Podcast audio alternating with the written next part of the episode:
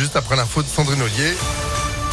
Bonjour Sandrine. Bonjour Phil, bonjour à tous. À la une, la solidarité avec l'Ukraine. Une trentaine d'enfants malades sont arrivés hier à Paris. Ils sont atteints de cancer et de leucémie. Ils vont être soignés dans plusieurs hôpitaux de France et notamment en Auvergne-Rhône-Alpes à Clermont-Ferrand. Le tacle de Greenpeace à EDF et Orano, l'ONG met en demeure les deux groupes français de cesser leurs activités commerciales dans le nucléaire en Russie. Le secteur de l'énergie n'est pour l'instant pas concerné par les sanctions européennes contre la Russie après l'invasion de l'Ukraine. Les cours du pétrole repartent à la hausse, plus 7% hier. Le prix du baril repasse au-dessus des 110 dollars. Les prix à la pompe devraient donc suivre dans les jours qui viennent. L'actualité, c'est aussi cet incendie mortel cette nuit à Crémieux, dans le Nord-Isère. Un homme de 59 ans est décédé. Sept personnes ont été légèrement blessées. Le feu a pris vers 2 heures du matin au premier étage d'un immeuble qui en compte, qui en compte quatre. Une trentaine d'habitants doivent être relogés. Gérald Darmanin lance la dissolution du GAL. Le groupe antifasciste de Lyon avait notamment scandé des propos anti-police lors d'un festival à Vaux-en-Velin.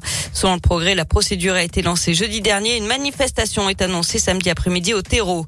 Et puis, qui aura une nouvelle étoile? Qui va en perdre une? Le guide Michelin publiera cet après-midi son palmarès. On verra si l'auberge de Collonges retrouve sa troisième étoile perdue il y a deux ans.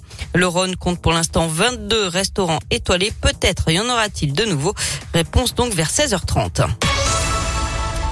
Du pain et des croissants chauds au milieu des bijoutiers, des ébénistes, des charpentiers ou des spécialistes des portes et fenêtres. Les boulangers se sont taillés une place de choix à la Foire de Lyon cette année.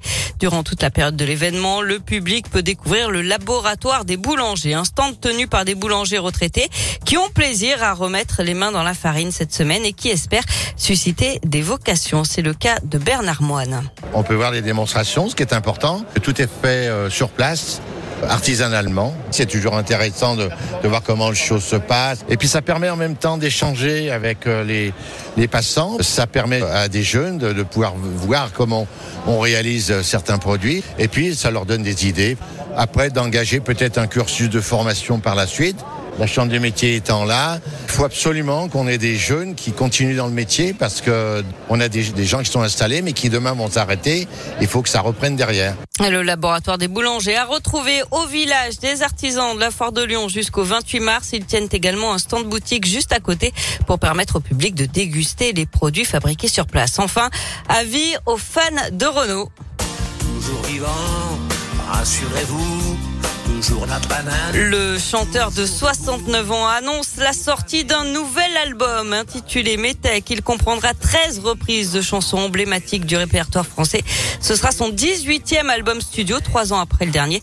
Euh, sortie prévue le 6 mai et un premier single dès le 31 mars, une reprise de Si tu me payes un verre de Serge Reggiani. Ouais, qui était sorti euh, dans les années 70 à l'époque et bon, on a hâte de découvrir ce que ça va donner. Merci beaucoup Sandrine pour l'info qui continue sur impactfm.fr autour de l'actu avec Antonin dès 16h et vous demain matin 6h30. Bon après-midi à demain. Mais oui, sous le soleil.